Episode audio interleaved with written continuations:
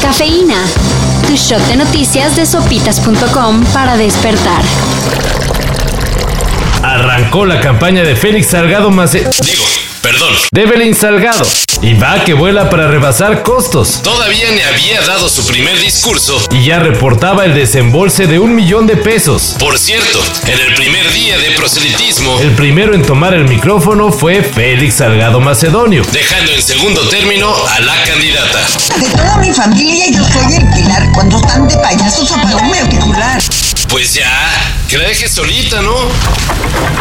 Blanca Merari Tsiu Muñoz, candidata a la alcaldía de Puerto Morelos, Quintana Roo, pidió ayuda al gobierno federal luego de recibir amenazas y recientemente ser abordada por sujetos armados. Fue a todas luces un acto de intimidación con el propósito de desestabilizar nuestra campaña. La candidata ya presentó denuncia ante la Fiscalía del Estado y tiene como precedente el asesinato de su esposo, Ignacio Sánchez, quien era precandidato a la alcaldía por la que ahora ella está compitiendo. ¿Habrá alguna relación? Pues quién sabe. ¡Jaque mate para el Madrid! El Chelsea lo gana 2 a 0, 3 por 1 en el global. Y me parece, me parece que de esta los merengues ya no se van a levantar.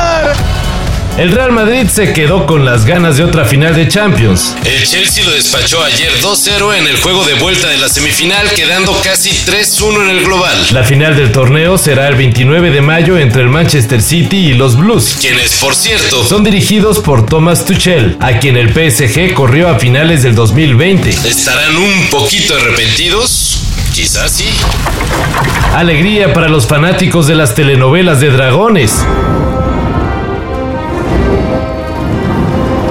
Comenzó oficialmente la grabación de la precuela de Game of Thrones, la cual lleva por nombre House of Dragons. Incluso ya circulan las primeras imágenes de la serie que contará la historia de la casa Targaryen, cubriendo varios de los hechos que la llevaron a convertirse en una de las familias más importantes, poderosas y por supuesto temidas de los siete reinos. El estreno se prevé para 2022. Llámenla Bruce Willis. General, iré con ustedes. Con una condición. Tengo que llevar a mi hija conmigo.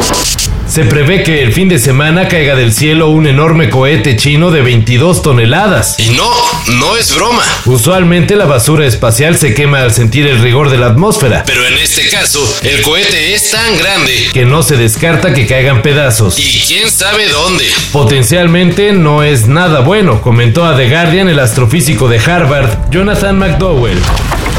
Para esta mayor información en sopitas.com.